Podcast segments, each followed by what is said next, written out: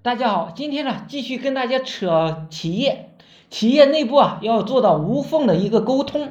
人类之间的事业之间之所以能够推动，很大程度上是沟通的结果。人类的事业啊之所以失败，很大程度上也是沟通有障碍。企业内部沟通有障碍，就会造成内耗，而且很严重。比如我们公司啊，今天就发生了一件事。我们想要招聘一个程序员，解决一个软件问题。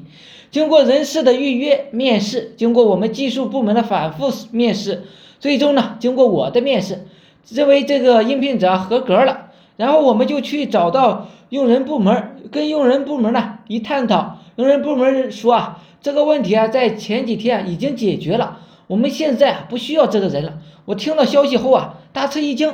我们花了这么多金钱与时间啊，来招聘这个人。却发现我们根本就不需要这个人了，这就是典型的干无用功。所以我马上呢跟大家商讨，以后呢如何避免这种情况。答案就是每个人应该随时随地的进行沟通，自己在做什么。如果计划有调整，应该随时随地的通知自己配合的人，尽量呢减少这种信息不对称对公司呢造成的财产损失。好了，今天呢就简单的给大家扯到这里，希望呢对大家有所帮助。想系统的了解学习网络营销知识的，可以加我微信二八零三八二三四四九，谢谢大家。